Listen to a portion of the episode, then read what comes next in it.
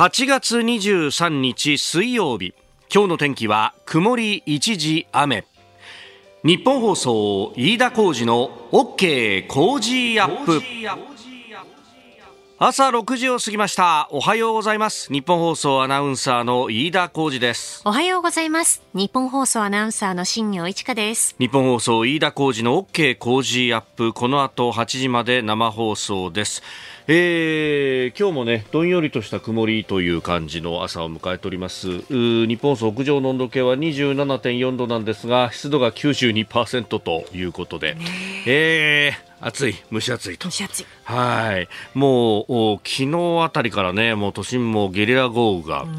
いきなりさっね、はい、でしかもそれが30分も経たないうちにやむっていうのを繰り返すんですが。で、まあ、昔は夕立なんていうとねそこからひやっとした空気が入ってきてああ涼しくなるねなんて話をしてたんですけどもう今は雨が止んだら止んだで今度は蒸し暑いし。そうなんですよ、ね、それが何度も何度も繰り返されるということで体力削られるよねと。ね。えー、今日も曇り一時雨というお天気。これは傘手放せないというかあの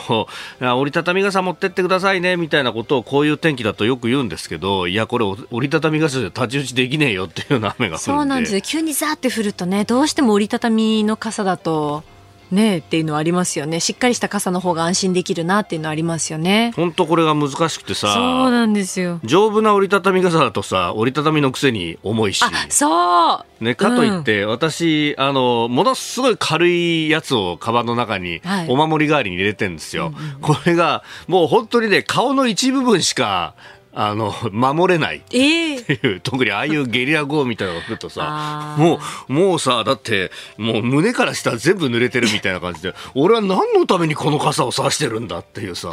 自問自答しながら歩く。かといってこれね閉じるわけにもいかないし、ね、乗りかかった船みたいなもんだよっていうね。結局びちょびちょになってるみたいなねことがよくあるんで、はい、悩むね。悩みますよねこういう時ってね。どうしてる？私ですか？私でもあの日傘を最近は持ち歩いているので、お晴雨兼用晴雨兼用なので傘よりかはあのしっかりした傘よりかはコンパクトだけどしっかりしているので、それで対応してますね最近は、ね、そうするとゲリラ豪雨が終わった後に日差しがバーって出てきても日傘としても使えるっていう。ああそっかそっか、はい、そのまま差していても違和感がないないっていうので、はい、最近はそうしてますね。あの人病んでるのに差してるねっていうふうに見られなくて済むと。あります。それですね。そういうことはないですね。なるほど。いや確かにね傘一つ選ぶのにも大変だよねっていうね、うん、えー、話なんですが、あのー、ちょっとね、えー、ご自愛いただきつつという感じであります。い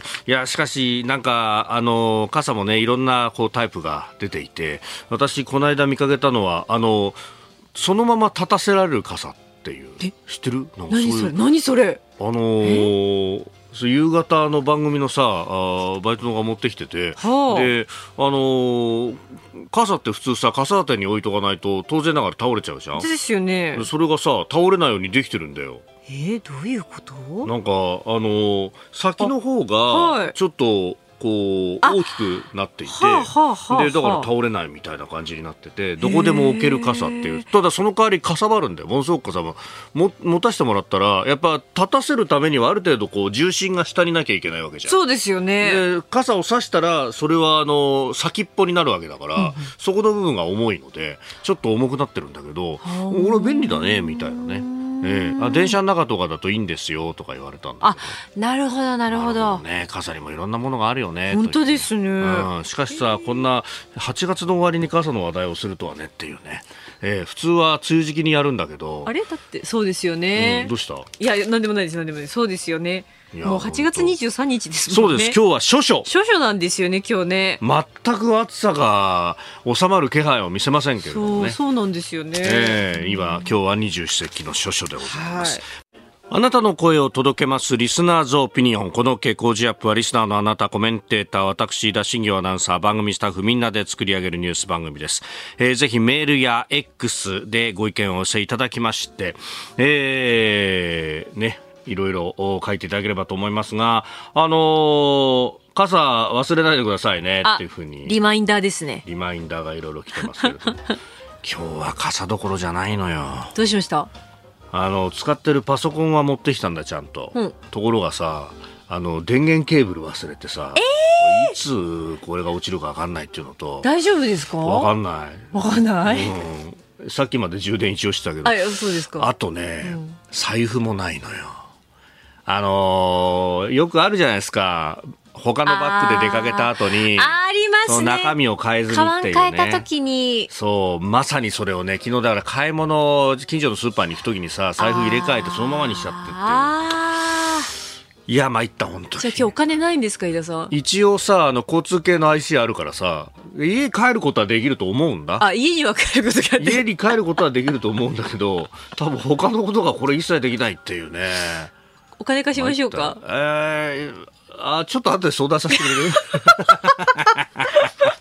何やってんだかな？ってさ。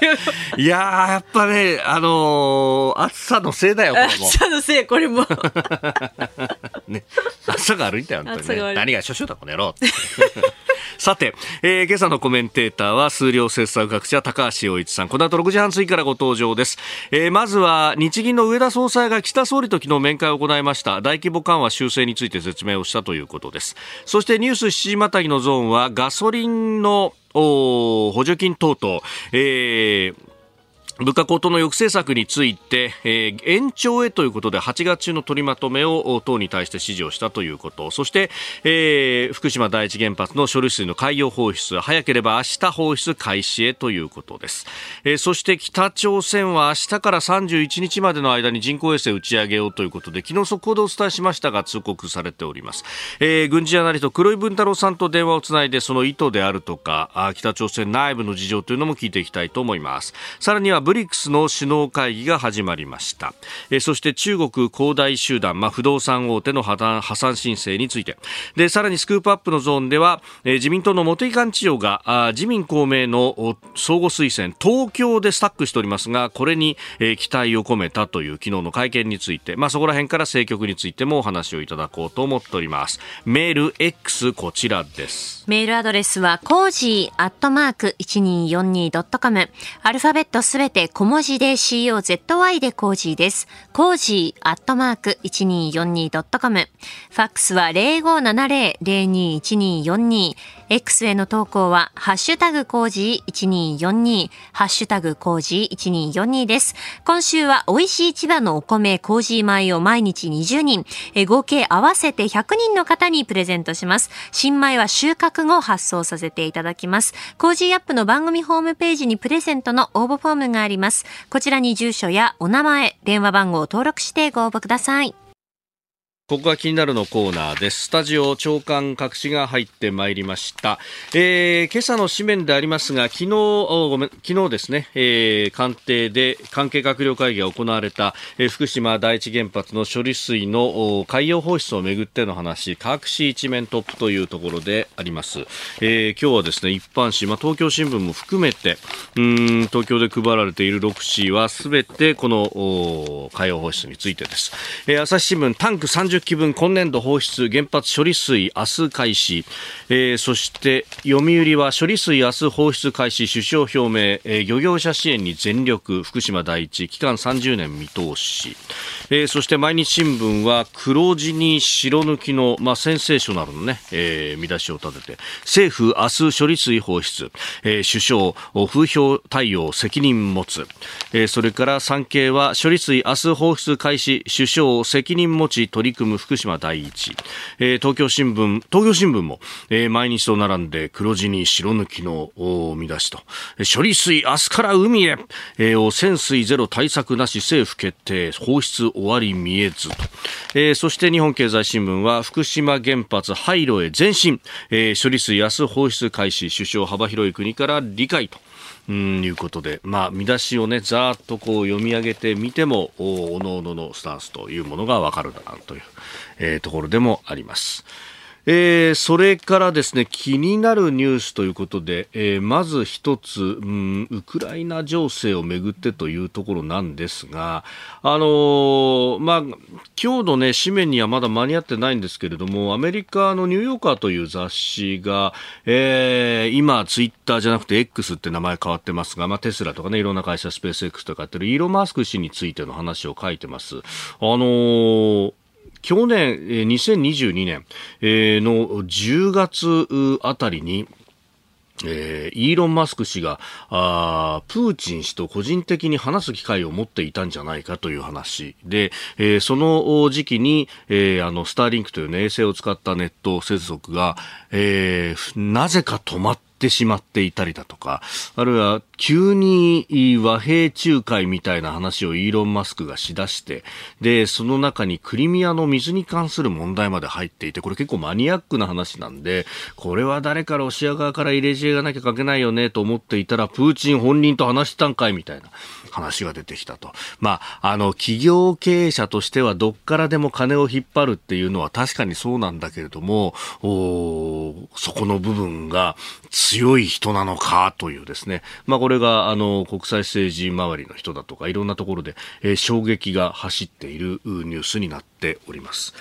で、えー、もう一つですね、気になるニュース、これも、あの、あんまり、うん、各地で報じられているわけではないんですが、あの、ネットにですね、上がっていて、えー、名古屋のテレビ愛知さんが、あ記事にしていたんですけれども、えー三菱航空機という会社がまあかつてあって、今はもう会社の名前も変わってしまってておりますが、MRJ、まあ、もともと三菱リージョナルジェットという名前で、まあ、それからね、えー、スペースジェットというふうに名前が変わったりなんかもしてましたけども、もう日本の国産のジェット機これから作るんだぜって言ってここ10年ぐらいずっとやっていたその計画が結局、えー、頓挫してしまって今年2月に、えー、計画の中止まで発表されたということでありました。でこれに関してはね、あのー、その後試作で作った機体が、えー、無残にもアメリカの空港で取り壊されているなんていうのをリスナーの方からも、うん、情報をいただいてそして写真もいただいたんで、まあ、それも元にですね、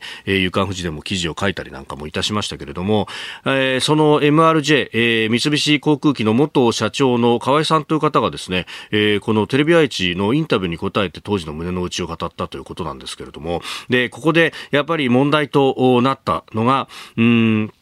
うん、アメリカの型式証明を取ると、アメリカ連邦航空局の型式証明、まあ、これが、えー、この飛行機は安全に飛ばせますよっていうのの、まあ、証明、お墨付きだったわけなんですが、えー、航空機を作るという、そのエンジニアリングの部分と、それから型式証明を取るというのはまた別なんだと。で、えー、ここの部分っていうのは、まあ、あの、その道のプロみたいな人がいて、で、えー、そういったった人たちをアメリカから雇い入れて、そのノウハウを吸収しながら機体作りを進めていくってことをしないと、結局出来上がったものにさあどうだ FAA これで認めろなんてことを言うと、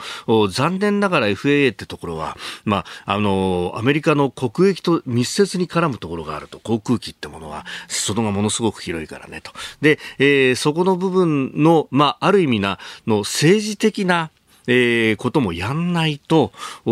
なかなか証明は取れなかったんだけれどもでそのためにボーイングの OB を集めてやったんだけれども、えー、その人たちと、えー、日本の技術者の折り合いが本当に悪かったと、えー、いうことをですね、えー、書いていらっしゃいます。であの向こう側のその凄さが教える側が分かってればちゃんと引くんですがと私がいろいろなことを言っても彼らは、えー、技術者の側は自分のやり方でやりますとはっきり言うとそういうタイプで、えー、当時の技術者はうぬぼれがあったんじゃないかという気がしていますと、えー、いい飛行機作ってくれるんですがいわゆる履き違えたんですよと。飛行機作ることと安全性を証明していくことは違うことなのがやっぱり分かっていなかったんじゃないかと。研究所に欠けていたんじゃないかと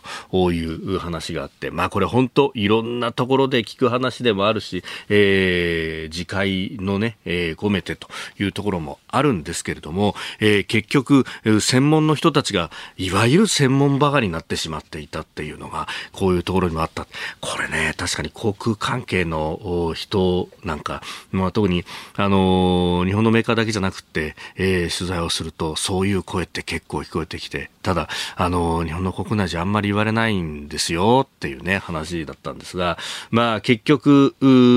ここ30年、40年の何か、えー、宿話みたいなものがですね、ここに凝縮されてしまったんだなということが、そして改めてこれをね、記事で出して、これあの、ヤフーにも転載されてるんですけれども、おというのが、あ、はあ、綿密な取材されてるなと。まあ地元のね、えー、愛知県からしたら、東海県からしたら、もう夢の一つだったわけで、それが頓挫してしまったっていうのがね、えー、こうして、うん、取材で明らかになるということは、えー、この先、どうしていくんだということにもつながる、えー、いい記事だなとと思って、えー、紹介をいたしました。まあ、あいろんなところでね、検証が行われておりますけれども、まあ、こうした、あの、痛い話であっても表に出てくるっていうことがあるといいなと、改めて思います。郊外気になるでした。お聞きの配信プログラムは日本放送飯田浩司の OK コージーアップの再編集版です。ポッドキャスト YouTube でお聞きのあなた。通勤や移動中に最新ニュースを押さえておきたい方放送内容を少しでも早く知りたい方スマホやパソコンからラジコのタイムフリー機能でお聞きいただくと放送中であれば追っかけ再生も可能ですし放送後でも好きな時間に番組のコンテンツを自分で選んでお聞きいただけます毎朝6時の生放送では登場するコメンテーターの最近の活動はもちろんたっぷりとニュース解説をお送りしていますレギュラーコメンテーターに加えて専門家と随時つないで掘り下げてお送りしています。日本放送のエリア内でお聞きの皆さんラジコラジコのタイムフリーでチェックしてください。ツイッターでは最新情報を発信中。ぜひフォローして番組にご参加ください。この時間からコメンテーターの方々ご登場です。今朝は数量政策学者高橋洋一さんです。おはようございます。よろしくお願いします。よろしくお願いします。入ってくるなり新業さんとこの間はって話をしていて、ね、なんか映画館であったって、そういえば話したね。そうなんですよね。あの池袋の東宝シネマズで地球防衛軍の 4K を見ていたら、の高橋洋一さんにあのばったりと会うっていう。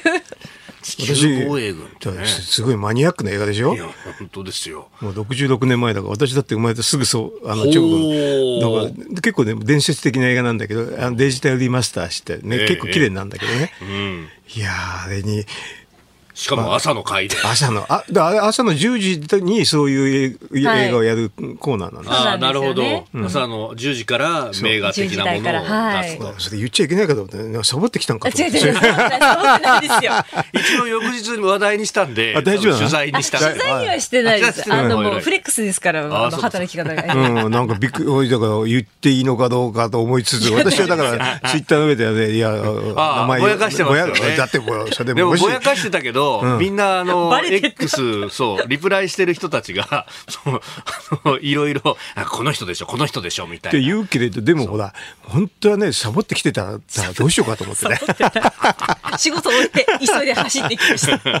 クーラーも効いてますね。あ確かにね、あの、焦ってあ、途中から入ってきました。なるほど、ギリギリで。ギリギリ、あの、10時30分の回だった10時30分。急いで仕事終わる。なるほど。えー、という、今日も、高橋さんよろしくお願いします。はい、よろしくお願いします。えまずはですね、日銀の上田総裁が岸田総理と会談をしたということで大規模緩和の修正を説明したと、まあ、昨日のニュースなんですけれども。まあ、このところなんか長期金利が上がってるじゃないかみたいなことをね結構書く新聞があったりとかしますけれども、うん、え一応説明に行ったそうですよ。説明に行った 普通、普通は、あの、まあ、じ、事前に会うんだけど、結構ね。ああ、やる前に。やる前にね。はい、一般的な話としてね。うん、ああ、まあ、官邸が機能してないから、後で一旦って、ちょうど、あの、昨日愛だったでしょ。物価の、あの、なんか、ガソリンの話とか一緒にあったから、はい。っていうのやったんでしょうけどね。ああ、経済政策まとめて、まとめて、でも、あんまりまとめてやると、あのね、なんか、あの、ね、えっ、ー、とね、原発の処理水の話もあったりするから、はい、全然メッセージ出ないよね、世界にね。ああ、まあ、あまりね、えー、今日大きくは報じられていなかったところが多かったですが、うん、えー、長期金利も上がってきて、なんつってね、これ引き締めみたいな話になってる長期金利だって上げるっていうような政策ですからね、うん、上がるのは上がりますよ。うん。うんまあ、緩和続けると言いながら、この長期金利1%までは許容すると、まあ、そうすると、そこに向かってだんだん上がっていくって感じ上がりますね。だからそれはあの、これはだから金融、なんていうかね、引き締めじゃないってみんなすぐ言うんだけど、はい、でも言うけれど、あの実はオペレーションだけ見てると、そう上がりますねと思いますよね。うん。うん1%までは、まあまあね、うん、国債持ってたりとか、その関係者からすると、うん、うん、本当に言えるの？みたいな感じで試しに行くわけですよね。うん、うん、そうそうだし、あれですよね。あの改良の量を増やさないでね。だから、あの、その仕切りオペでのオペって日銀はあの、えーと、債券の理解するんですよね、はい、その時の指し値っていうのが最後最終的に問題が一番ポイントなんですよ。この値段になったら買うよ売るよっていう、うん、それ1%ですからね。そしたらそこまでいっちゃいますね普通はね、うん、あとはその生き方の部分急激にぎょんと上がるのか、ちょっとずつちょっとずつ調整しながらやるのかぐらいですか？で、ね、でもどっちにしても上がるのは関係ない、同じですよね。長期的には。えー、それで、だからちょっと金融政策として考えるとね、うん、あのなんでああのこういうふうな緩和的な、ね、措置を取るのかっていうのはよく分かんないです、正直言うと。あのだってインフレ目標っていうのは2%なんだけど、プラスマイナス1に収まってれば、まあ、動かさないんです、普通は。だというより今3%ぐらいでしょ、はい、それじゃ動かさないっていうのは普通ですけどね。動かさないにもかかわらず動かしたって、それで、それは、あの、私から見ると、うん、なんで動かしたのかってよくわかんないですね。あなたと一緒にニュースを考える飯田浩二の OK 工事アップ。コメンテーターの方々と7時をまたいでニュースを掘り下げてまいります。えー、今朝は数量政策学者高橋洋一さんです。引き続きよろしくお願いします、うん、よろしくお願いします。えー、まず株と為替の値動きをお伝えしておきます。現地22日のニューヨーク株式市場ダウ平均株価は前の日と比べ174ドル86セント安い。3万4288ドル83セントで取引を終えました。ハイテク銘柄中心ナスダック総合指数は8.28ポイント上がって1万3505.87でした一方円相場は1ドル145円90銭付近で取引されております。アメリカの長期金利高止まりが警戒される中続落であったと。長期金利高止まりということはまあ先行きの物価上昇というものが、まあ、落ち着くのか落ち着かないのかというところ、うん、今週末にはあの各国の中央銀行のトップが集まってっていう夏季セミナーのジャクソンホール会議っていうのがありますよね。あの辺でどうなんですか？アメリカの当局としてもメッセージ出したりするもんなんですかね？うん、あれ、まあ、どうなんですかね？そんなに、あの、結構学術的なやつなんですよね、もともとはね。だから、ああいう時であんまりメッセージ出すのはよくないんですけどね。うんうん、基本はね。あだからまあ粛々とやるっていうのが普通なんですけどね、だからメッセージ出すんだってよっぽどのことなんだけど、なんかそんな大きな変化があるような気がしませんけどね、今ね、世界情勢を考えてもね。うん。まあ、アメリカの物価の上昇、これもなんか指標によってなんとかまちまち、うん、あの、すわ引き締めってなるかと思ったら、いやいや、緩和緩和みたいな。あだみんなね、これね、あの金融関機関がね、ビジネスでね、いろんなこと言うってことが多くてね。だからその金融機関の話を向くと、もう、ああでもない、こうでもないたくさん出る出るに決まってるんですよ。だからそうじゃなくて、あの、だから何を見るかっていうと、雇用だけ見るんですけどね。えー、雇用と本当の物価の、えっ、ー、と、コアのね、あの、はい、なんていうかな、あの、指数だけ見てれば、ええ、そんなにあれでしょう、すごい強烈なインフレにはならない。ただし、あの、とはなるかもしれないっていうレベルでしょ？ああ、うん、雇用は引き続き堅調。堅調すぎるから、まあね、ちょっと引き締めても大丈夫っていうふうには思うと思いますけどね。うんうんそれでちょっと インフレ率っていうのが、まあちょっと高めで、まあ推移しちゃうっていう感じだったら、あれですよね。あの、ちょっとはみ出るって感じにはなるかもしれませんね、長期的にはね。ああ、うん、そうすると、先ほどね、えー、高橋さんおっしゃっていた、まあプラスマイナス1%ぐらい、うんうん、まあそうすると、まあ3%。そう。だけれども、3%ちょっと上回上回ってると、その長期的にそれが、あの、あの、なんていうかな、あの、基準になっちゃうと、まあ、ちょっとに、あの引き締めてでも失業率はまあ上がらないでしょって状況になりますよね。うそうするとあのちょっと引き締めて失業失業率を結構維持しつつ、はい、あのなんてインフレ率をちょっと下げるってオペレーションはありえますよね。うんまあ、そのためにこう基準となる金利を少し上げるぐらい少しぐらい。0.25%少しぐらいっていうのはどっかであるかもしれないなというぐらいな感じじゃないですか。もともと今年始まるときにアメリカはまあ年に2回ぐらいあと利上げするんじゃないかみたいなことが言われてましたよね。で、1回目、この間6月にやって、もう1回ぐらいあるんじゃないかっていうのは言われてました、もう1回ぐらいがどっかであるんじゃないかなっていう時と、で、まあ日本だともう1回ポート上げちゃったからね、当分ないでしょうと思うと、はい、そうするとアメリカの方がちょっと金利が上がりそうだと思うと、まあ円安、ああの、なるっていうのはごく普通なんですよね。まあ、アメリカのドルで運用した方が利率がいいんじゃないかとなると、うん、ちょっとあの、ね、アメリカの方がちょっとその余地がある。どっちが余地があるかって話だよね。日本の場合は、はい、あの、まあね、0.5から1.0まで上げてるようなもんだから、そうすると、その次はほとんどないなってすぐ読めちゃうんですよね。そうするとアメリカの方はちょっとまだあの上がる余地がちょっとあると思ったら円安に行くって、そんな感じですよね。さあ、そして、えー、日本の足元経済について、こちらのニュースです。岸田総理ガソリン緩和策の延長へ8月中の取りまとめを指示岸田総理大臣は昨日9月末に期限を迎えるガソリン価格高騰に対する激変緩和措置の延長を含めえ燃料、燃料油価格対策を8月中に与党内で取りまとめるように指示をしました。また、電気やガス料金も念頭に、え燃油以外の物価高に対応する経済対策を9月にも策定する考えを明らかにしております。昨日自民党の萩生田政調会長と総理官邸で面会した後にこのことを記者団に対してメッセージを出したというところのようです。うんあまあね、えー、これ9月に閉まっちゃったらって、もう段階的に閉めてきていて、すでにガソリン価格が180円台を突破してきてると、全国平均で1リットルあたりと。もうすでに影響出てますよ、ね、出てますよ。だから、あの、なんだっけな、あの、7月からかな、2週ごとに段階的にあの補充率をカットしていくから、それに応じて価格が上がってきてるから、うんはい、今はだから補充率のカットしてる中で、な、という結果として、ガソリン価格が上がってるってごく普通の話なんですよね。で、それを、だから今のタイミングに、まあギリギリなんでしょうけどね、はい、やったあの検討っていう言ってるっていうのは、まあ今日はあれでしょう、その処理水の話あるから、はい、いっぺんにやってんでしょ、おそらく。ああ、うん、いや、こんなお盆の前からずっと言ってたし、お盆でみんな動くときにやってくれよって思ってたのに、ずいぶん遅いんじゃないですか？えそれはそれはそれはみんなそう思うでしょうな。まあでも、でもやんないでやった方がいいなっていうレベルですよね。遅かったけどね。うん、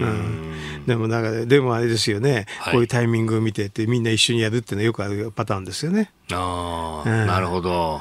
処理水でなんか批判が受けちゃ嫌だなと思うとね。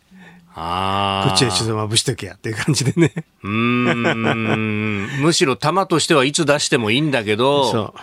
うん、いつ出してもいいんだけど、検討なんてのはいつでもいいわけだからね。でも、その、このタイミングで、まあ言ってるっていうことじゃないですかね。なるほどね。うん、だからこれあの読んでたら私の「夕刊富士」はい、毎日書いてるでしょ？これね、えー、5日前にね,、あのねこの話書いてくれってこんなん簡単に読めるから、うんはっきりとね、まあ、現状でしょって話書いたわけよ。うん、5日前にねこんなん簡単にいつやるかの話だよ。そしたらあの昨日のタイミングに「夕刊富士」出しててすごいドンピシャで当てるからそうですねいやまあぱりあれだよね、うん、こういうこういうの処理水の話なんかの動きを見てて、えー、あのこの書いたってんでやってるんだろうなおそらくね編集の人はね。なるほど 読めない読めない。うん。読め、読めるのは読めますけどね、先読みはドンピシャで当たりましたねっていうね、まあ、そういう意味読め人だけどね。なんというか政治的には正しいのかもしれないですけど、これ経済的にはどうなんですか？経済的にはもっと前にすごくやるべきだった話だし、ええ、でも政治的なタイミングで、えー、世の中動くから、うん、からそれ見てやらざるを得ませんわね。うん、だから、まああのね、玉木さんなんか毎日でも言う言うって言ってて、それは毎日言えば必ずこうなりますよって分かりますけどね。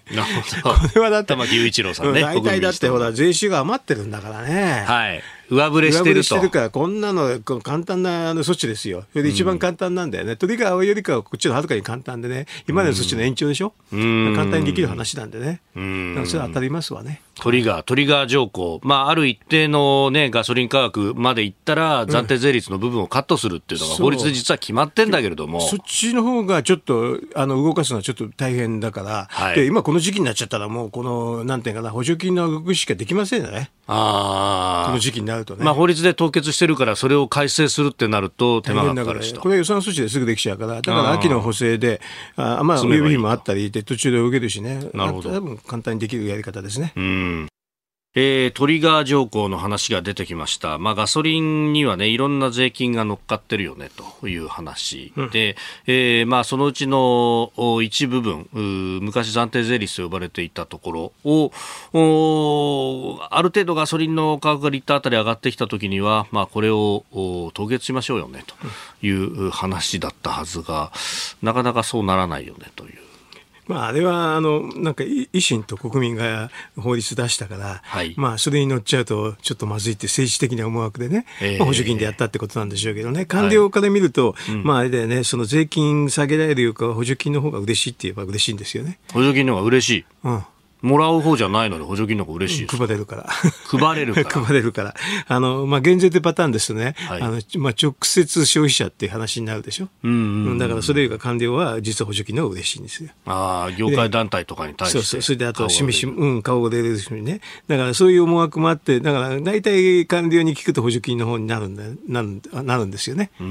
で、ちょっとそっちは変築にっては変築なんですよね。なんか、本当に下がるかどうかわかんないでしょ？ああ、価格がね。うん、価格、あの、本当は価格、税金ってやったのが透明なんですけどね、うん、なんか日本の政策って補助金が多くて、税金の比率、税金でやれるのに補助金でやるのはすごく多いですよ。減税をするではなく補助金を配る、うん、それもちろんそれはね、財務省もね、あの意向もあるんでしょうけどね、減税は嫌だっていうね。うだからそういうふうにちょっと国際比較すると面白いですよ。この、えっ、ー、と、税の施策っていうのは、タックスエクスペテニジアって言って、租税歳出って言い方するんだけどね、はい、それ以下補助金がはるかに大きいんですよね。普通の国と比べてかなり違いますね、これはね。ほー。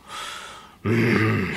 さあ、そしてもう一つのニュースですが、えー、今日は各紙一面トップであります福島第一原発の処理水の海洋放出について、まあ、昨日関係閣僚会議が行われました、えー、そこでの総理の挨拶をまずお聞きいただきます、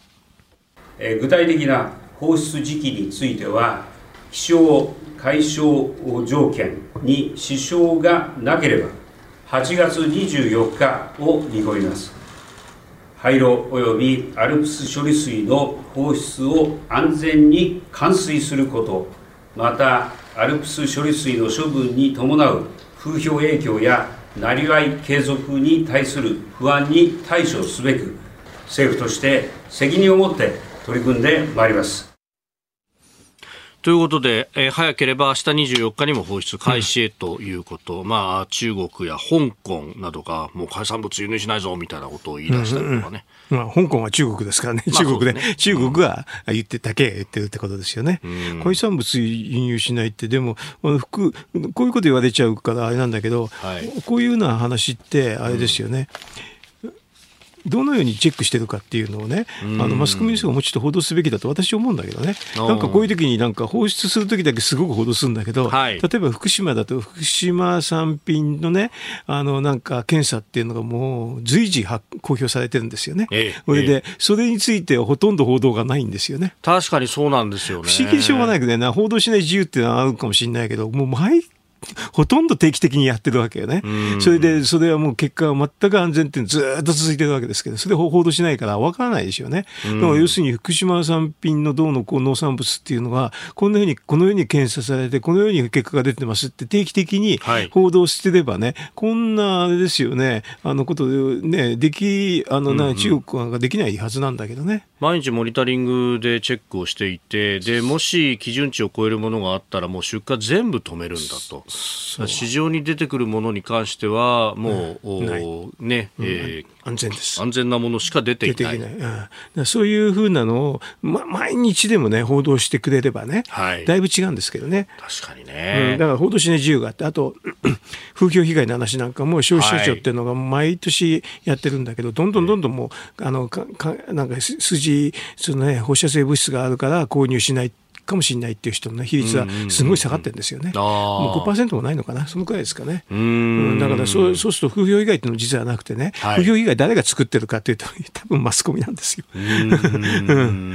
これはちょっとマスコミの方に申し訳ないけどね、あの結果的にはだって科学的な安全性っていうのいくら説明しても分かんない人がいるってことになると、風評被害になるんでね。結局、安心の部分っていうのは、おのおの個人のまあ心持ちの部分があるから、イメージの部分だったりすると、そうすると、正しいこう安全だよっていうのが報じられないと、なんとなく不安という人が、なんとなく不安なまま放置されてしまう。うそうですし、あと、あの報道の非対称性っていうのがあってね、はい、なんかその安全の話って、安全性に関する報道っていうのはすっごく少なくてね、なんか不安を煽る報道っていうかね、安心の不安を煽る報道がものすごく多いんですよね。まあ、ある意味、そのモニタリングの調査でも、ちょっと基準値を超えたのがたまたま出たぞっていうのは、ドカーンと報じるけど、うん、毎日毎日基準値超えしていなくって安全に出てるよっていうのは、ほとんど報じないでしょ？だからこの報道の非対称性っていうのはいつもあるんだけど、はい、なんかそのとんでもない、私なんか統計処理してるでしょ、えー、そうすると異常値だけ報じるって、そんな感じがものすごくしますね、いつもね。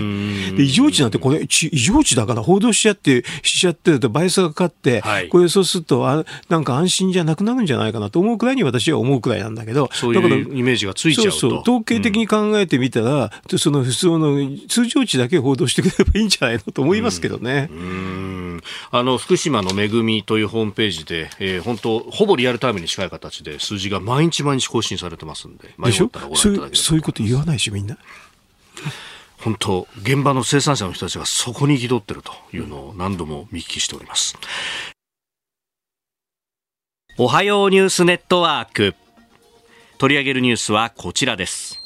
北朝鮮24日から31日に人工衛星打ち上げを通報。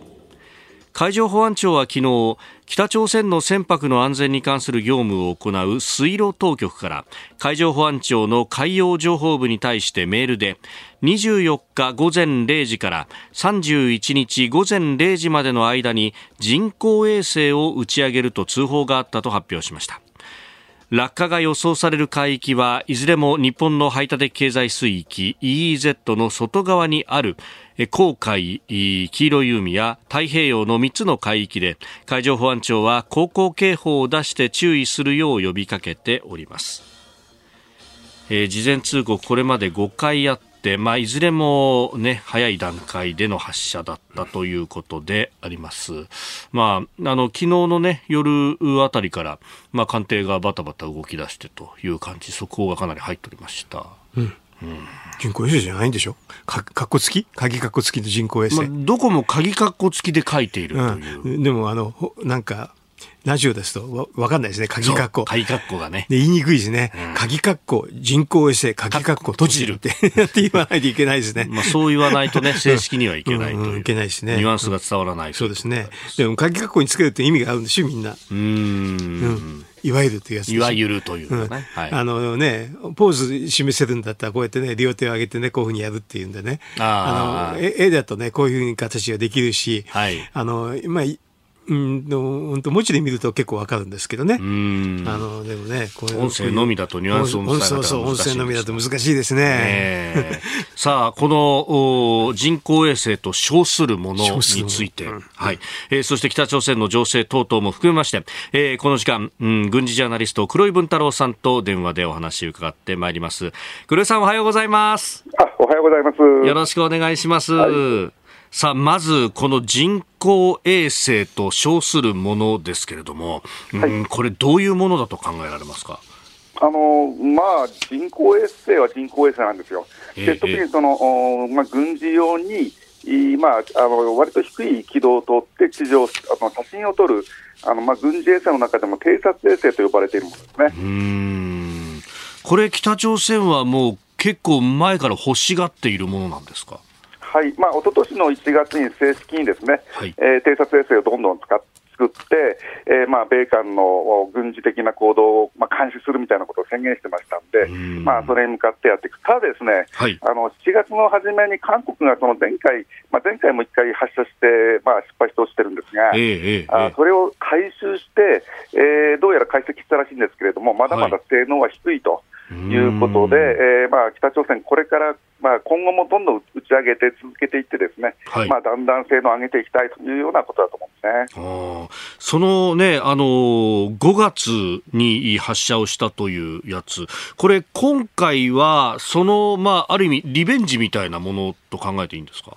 そうですね、まあ、失敗した原因もですね北朝鮮、はい、もうすごい素早く発表してるんですね、そのまあ、エンジン系統と燃料系の問題だということなんで、はい、えー、まあ、それ結構基幹的な新技術なんですよ。なので、えー、それを改善するのにちょっと時間かかるかなと思ったんですけれども、ええ、まあ、3か月経った、まあ、ある程度自信ができたということで、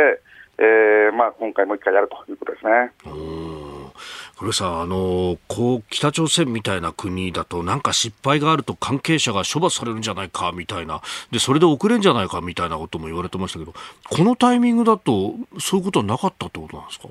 割と早かったですよね、あのまあ、ただあの、北朝鮮側のいろんなその会議があって、えその中で、え幹部の、まあ、怠慢みたいなものを指摘すると、したというようなこともあったんで、はい、まあ、責任追及がなかったわけではないんですけれども、はい、ただ、ですねその技術者に対しては非常に優遇していて、えー、金正恩になってからですね、はい、えー、割ともうどんどんやれと、一回一回の失敗に対しては、それほどそういった叱責っていうのは少なくなってきて、それがまた、あ金正恩になってからの技術の、まあ、急速な発達に結びついているのかなということですね、まあ、褒めちゃいけないんですけれども、えー、そういった、えー、リーダーとして、うまいことやってきたということは言え言えると思います。まあ、ある意味、ここに傾斜してきたみたいなところあるんですね。そうですね。はい、さあ、スタジオには、あ数量政策学者、高橋洋一さんもいらっしゃいます。あ黒井さん、ご無沙汰しております。はい、お願いします。あの、最近、あれですか、お元気ですか？まあ、あの、暑いですけれども、あの、いろいろ、ウクライナとかもいろいろ問題があるんで、はい。そうですよね。取材しなきゃならないことがいっぱいありますもんね。そうですね、はい。さあ黒井さん、そのね、ウクライナの話というと、このロシアと北朝鮮のつながりみたいなところっていうのもいろいろ言われてますけれども、どうなんでしょうか？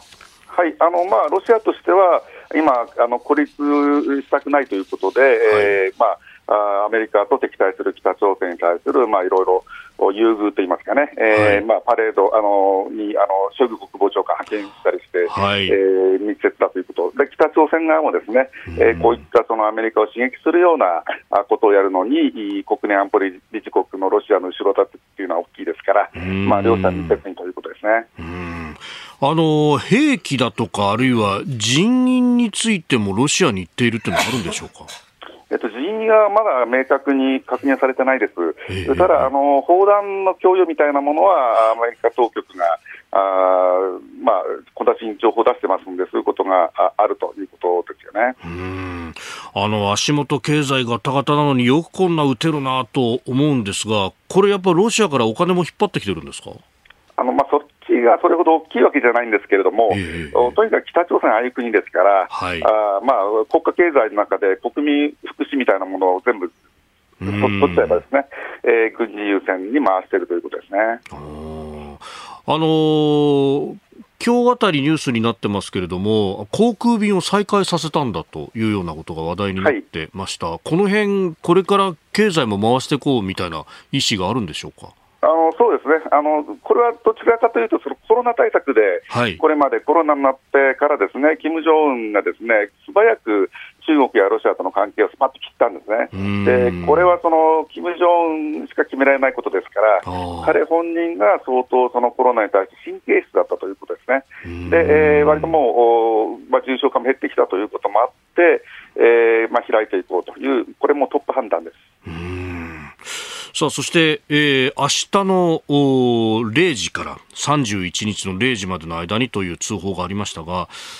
どうなんですか、黒井さん、いつ頃撃つっていう見込みみたいなのってあるんですか？はいあのまあ、こういったあの予告っていうのはその、それぞれあの宇宙ロケット打ち上げるときはみんなやるんですけれども、はい、うん、基本的にはあの最初にの日が計画日なんですよ。で、えー、天候が悪かったりとか、はい、あるいはあの直前のテストで不具合があった時の、まあ、予備費ということで、えー、後ろにこういった期間も設けるんで、何事も問題なければ、おそらく初日か、まあ、2日ぐらいにはやると思います。うん。これ、午前0時から引っ張ってますけれども、どうなんですか、夜間に打つのか、昼間に打つのかというと。うんまあ、これも北朝鮮の考え次第なんで、はっきり分からないんですけれども、はい、まあ、この期間内にはすべて可能性があるということですね。えー、ただあの、打ち上げのタイミングとして、やはり早朝に打つ可能性が高いと思います。うん。それはやっぱりいろんなデータが取りやすいとかがあるんでしょうか？そうですね、はい。あのこれ、南北にぐるぐる回すんですけれども、はい。おまあ、太陽光線が入る時期というのも考えて、えー、そういう時期が多いのかなというふうには思います。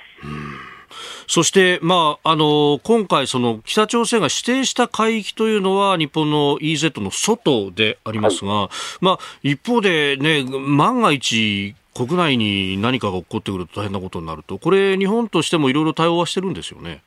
はいあのまあ、自衛隊にですね破壊措置命令といって、まああまあ、北朝鮮の計算ミスで、えー、日本の海域、まあ、陸上に落ちる可能性がある場合には、あ撃ち落とすということで、イージス艦、それからパック3が展開しています。うんやっぱり南側に撃つということになると、南西諸島だとかというのが警戒域に入ってくるわけですか？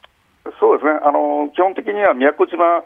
宮古海峡のあたりの上空を通過することになると思うんですけれども、おまあ、その場合に、まあ、万が一ですよね。えー、基本的にはあの北朝鮮の撃ち方っていうのはもう発表されてるんですけれども、はい、お韓国、中国、日本の、まあ、方に行かないようにこう、ジグザグにコースを取るという撃ち方してますんで、えーまあ、特に何か不具合がなければ、あ日本の海域に落ちるという可能性は非常に小さいということで、そそこはそれほど気にしなくてもいいと思うんですけれども。うん。むしろこれで獲得するその能力の部分というのが問題ですか？そうですね、えー、ただ、その弾道ミサイルに関しては、もうすでに技術持ってますんで、はい、えー、まあ、北朝鮮、これからそういった軍事偵察衛星、それを実用化するには、おそらく何年かかかると思うんですけれども、えー、そういった北朝鮮全体の軍事戦力って言いますかね、これが非常に急速に高まっているということが、やはり一番大きな問題かと思います。なるほど。黒井さん、朝からどうもありがとうございました。どうもありがとうございました。また引き続き教えていただければと思います。よろしくお願いします。はい、はい、失礼いたします。どうも失礼いたします。さあ、ここで番組からのお知らせです。飯田工事の OK 工事アップでは来週8月28日月曜日からの1週間特別企画をお送りします。工事アップ激論ダブルコメンテーターウィーク。毎日6時台から2人のコメンテーターが生登場。政治経済から外交安全保障までニュースを徹底解説生で激論を繰り広げます。初日8月28日月曜日のコメンテーターは評論家宮崎哲也と政治ジャーナリスト青山和弘。8月29日火曜日のコメンテーターは数量政策学者高橋洋一とジャーナリスト須田慎一郎さあ今回工事アップとしては初めて須田さんと高橋さんのコンビタッグバッチということになりました高橋さんよろしくお願いしますよろしくお願いしますどうもいや来週火曜日ですからね水曜日じゃなくてね。一日違いますからね。違いますからね。そうなんですよ。一つ間違いないよろしくお願いいたします。お願いします。え続いて8月30日水曜日のコメンテーターは弁護士野村修也と政策アナリスト石川和夫。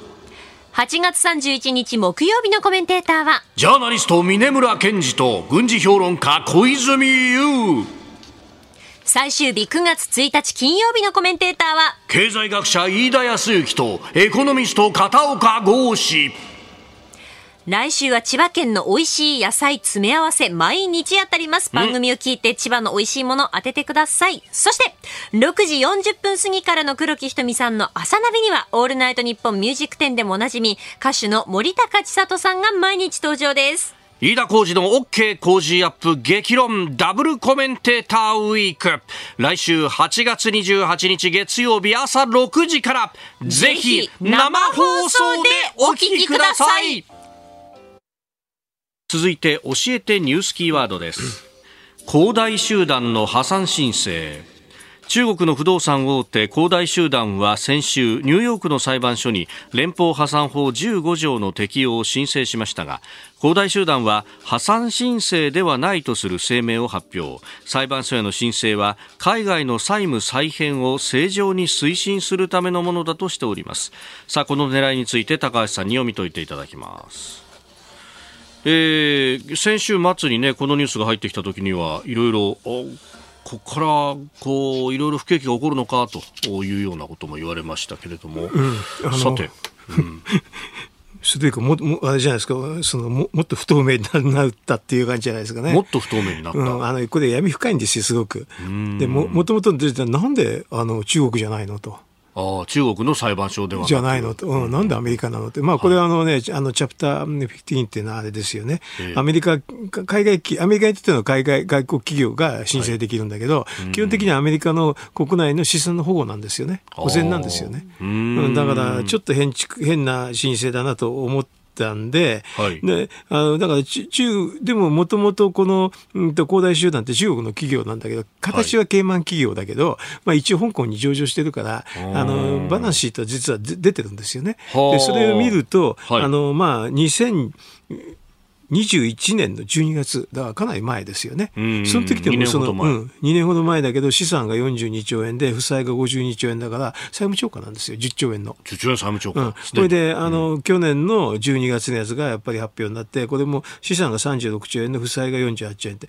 日本のマスコミは大体ね、負債だけしか書かないんだけど、これ両方書かなきゃ分かんなくてね、はい、両方書いてマイナス12兆円の債務超過なんですよね。おお、2兆円増えちゃった。ね、うん、まあ、でもこれはね、本当言うと、去年の12月にも債務超過だから、普通はこれは後になって、もう公表数字で債務超過になるんでしたら、普通はもう、あの、債権者がもう、裁判所に申し立ててね、はい、して破産申請なんですよ。で、これまだ債務超過なんだけど、債務超過、あの、なんか破産じゃないって言ってるんでしょ。こんなのちょっと理解不能ですもん。えーえー、ああ、その時点で？そりゃそうですよ。だって債あの債務超過でどういう意味があるのかっていうと借金を資産を全部ばらして会社を解体しても返ってこないっていう意味ですよ。そういうことですよね。うん、だからこんなことしてるとあの先も早めがちだから債権者がどんどんどんどん取っていっちゃって大体会社潰れるんですよね。だからだからそれを止めて止めて再生を、はいあどうやって再建するかっていうんで、はい、まあ、この破産法があるんだけど、うん、破産法がもそも機能してないってことなんですよ。これ、それで資金繰りよく持ちますね。国営企業あるから。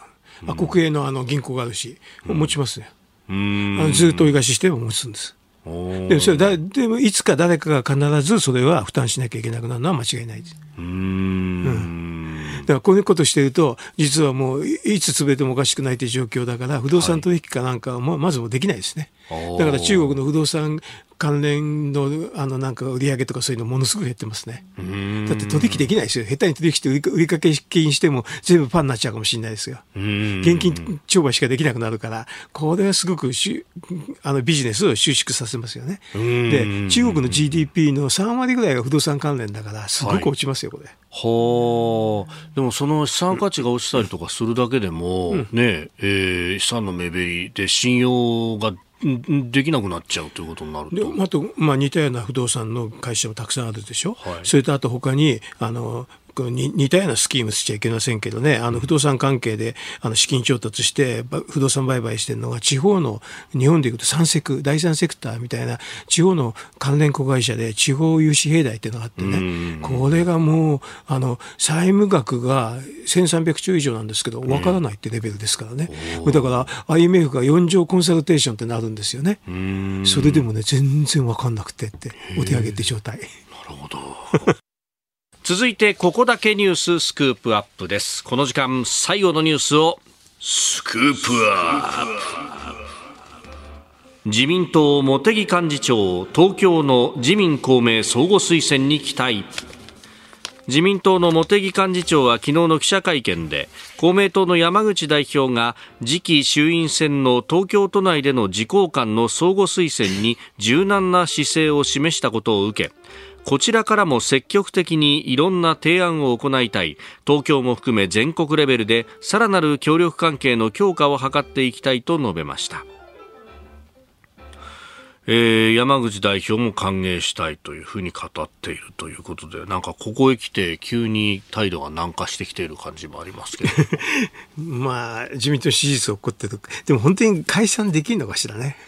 うん、そうですか。そっちの方がね。ええー、こんだけ下がってると結構解散するのは難しくなってると思いますよ。だから今回ね、処理水の話とか、うんはい、あのね、物価対策でやって、あと大型補正もやるんじゃないですか、9月に。なんかそんなね、えー、記事が出てますよね。ガソリン高対策も含めて。含めて。それで、なんかまあ、あのね、あの、やって解散って狙えればやりたいと思うんだけど、どうなのかしらね。わかりませんね、どうなのかしらね。ねまあ、ちょっと前までね、言われていたのは、まあ、9月の終わりぐらいから通常国会が、あ、ごめんなさい、えー、臨時国会が立つだろうと。うん、で、そこで解散と。まあ、あの、気の早い人は、冒頭解散をして、うん、10月末に、えー、ちょうど衆議院議員の任期が2年、になるから、うん、その辺で投開票があるんじゃないかと。いうようなね、えー、ことも言われますが。そうですね。でもこんだけ支持率下がってるとね、なかなかやりにくいかもしれないですよね。うん,、うん。やって負けちゃったら大変なことだ、大変っていうふうに思っちゃえばね。ああ、うん、来年はあ岸田さんの総自民党総裁としての任期が来ると。で、そういう前に脅されちゃいますよね。今もしかできないと、そ脅さ脅される確率は高いですよね。ちょうど今ね、青木率っていうのがあるんだけど、はい、まあ、あの、その政権支持率と自民党支持率足し算すると、まあ、いろんな数字あるんだけど、まあ、50から60の間なんですよね。結構これ結構やばい。あの、ほとんどもう安倍菅政権の末期と一緒です。ああ、50を切ってくると、もう苦しい。あの、苦しいと。選挙やったら負けるということがね、言われる数字ですよね。だからもう、今もう末期と一緒だから、あの、だから普通は考えると新しい政権っていうね、選挙なしで新しい政権ができていいような、ような状況ですね。だから岸田氏が起こっても別に不思議ではないっていう、っていうレベル。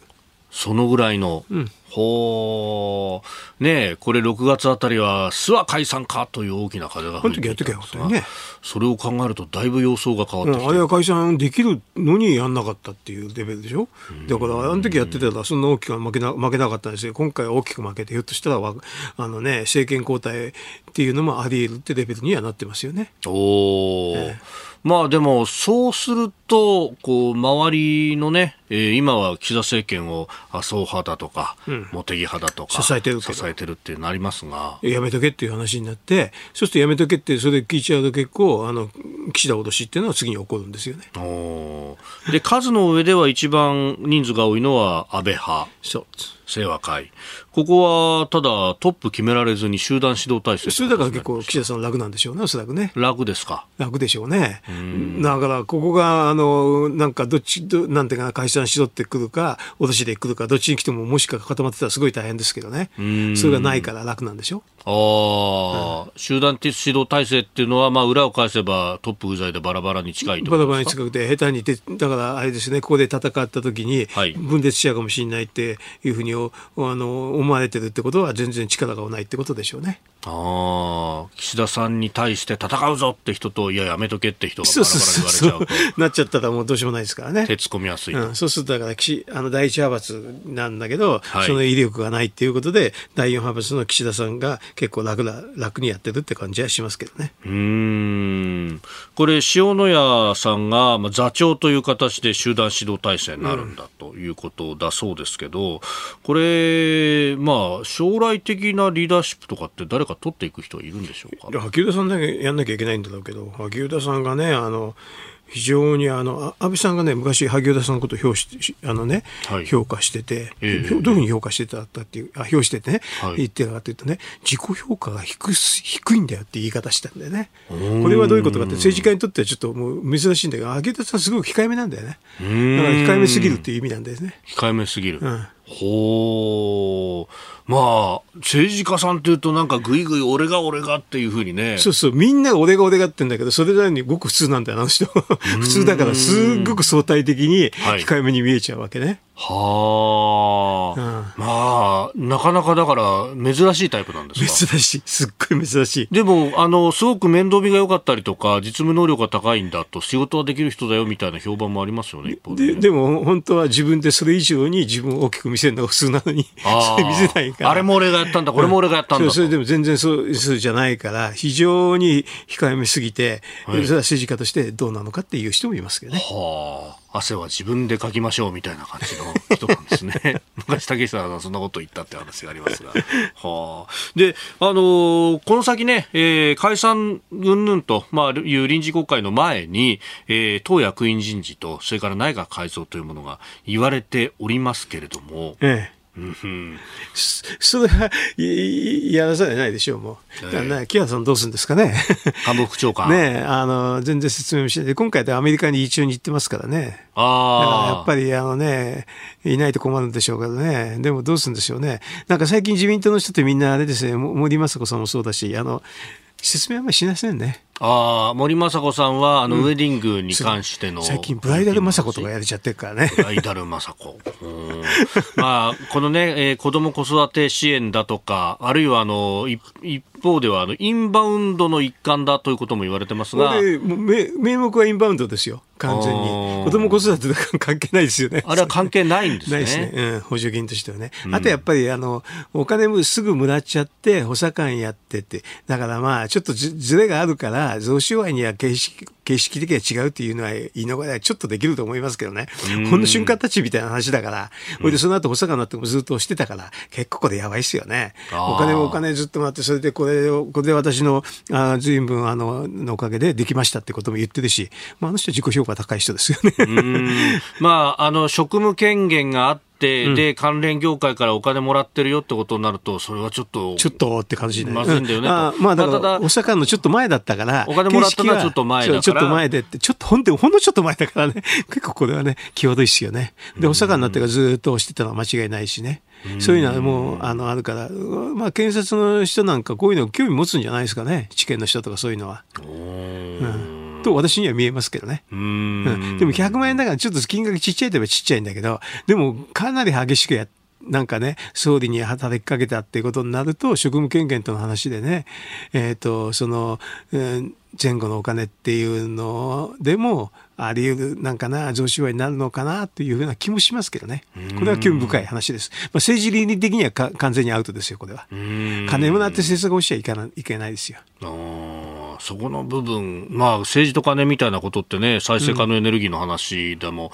出てきているし。うん、あれ国会質問でもそうなったわけでしょ？うん、だからあの普通だったら公務員じゃないの、職務権限ないから国会議員は OK だっていうのが今まで理解だったところもあるんだけど、はい、まあ、リクルートの時からこれはもう国会質問もだめなんだっていう話になったわけ。だんだんだんだんだから職務権限が広がってますよね。国会質問をすることによって政策を一部変えたりだとかっていうことは可能じゃないかっていうのが、まあ、そのロジックなんですね。そうですねうん。まあ、そうなってくると、より直接的に政策にタッチができる補佐官というとという話に補佐官は完全に公務員ですからね、一番ダイレクトにあの総理に話ができるから、でアドバイスもできるっていう意味はね、そうすると、その贈収賄のあの適用対象としてね、あの可能性あるんじゃないかなって、私なんか見えち見えちゃいますよね。うんうん。まあ、いろいろね、そういうこう、ちらほらスキャンダルだとかっていうのが出てきている中で、うん、まあ、それを払拭するためにいい改造を行おうとしてるっていう感じですか？でしょうね。うん、だからあのね木原さんとかあの今度ねこの森さんどうするのか。官邸人事ですからね、総理が一言で簡単にできますよね。それを変えなかったら変えないっていう意味もあるし、はい、変えちゃう点でしたら、ちょっとやっぱり人心心ってことになるんでしょうね。うんあとは幹事長のポストをどうするみたいなのも噂されますけどね。ねえ、どうするんですかね。茂木さん。茂木さん。この人本当に事故を一生懸命やってんですかね。どこか。こういうのよくわかんないですね。なんか表向き言ってるんだけど、はい、本当はこの幹事長って表向き言わないで裏できちんとやるんだけどね。うん うん党のナンバー2とそうですね、うん、えー、スクープアップのゾーン、まあ、あ秋に向けてという政局についてのお話もいただきました。あなたと一緒に作る朝のニュース番組飯田浩司の OK コージーアップ。日本放送の放送エリア外でお聞きのあなたそして海外でお聞きのあなた。今朝もポッドキャスト YouTube でご愛聴いただきましてありがとうございました。飯田浩司の OK コージーアップ東京有楽町日本放送で月曜日から金曜日朝6時から8時まで生放送でお送りしています。番組ホームページでは登場いただくコメンテーターのラインナップや放送内容の原稿化された記事など情報盛りだくさんです。また公式ツイッターでは平日は毎日最新情報を配信中。ぜひチェックしてみてください。そしてもう一つ飯田浩二アナウンサーが「夕刊富士」で毎週火曜日に連載中。飯田浩二の「そこまで言うか」こちらもぜひご覧になってください。忙しい朝そして移動中ニュースを少し深く知りたい時ぜひ AM、FM、ラジコはもちろん日本放送のポッドキャスト YouTube でお楽しみください。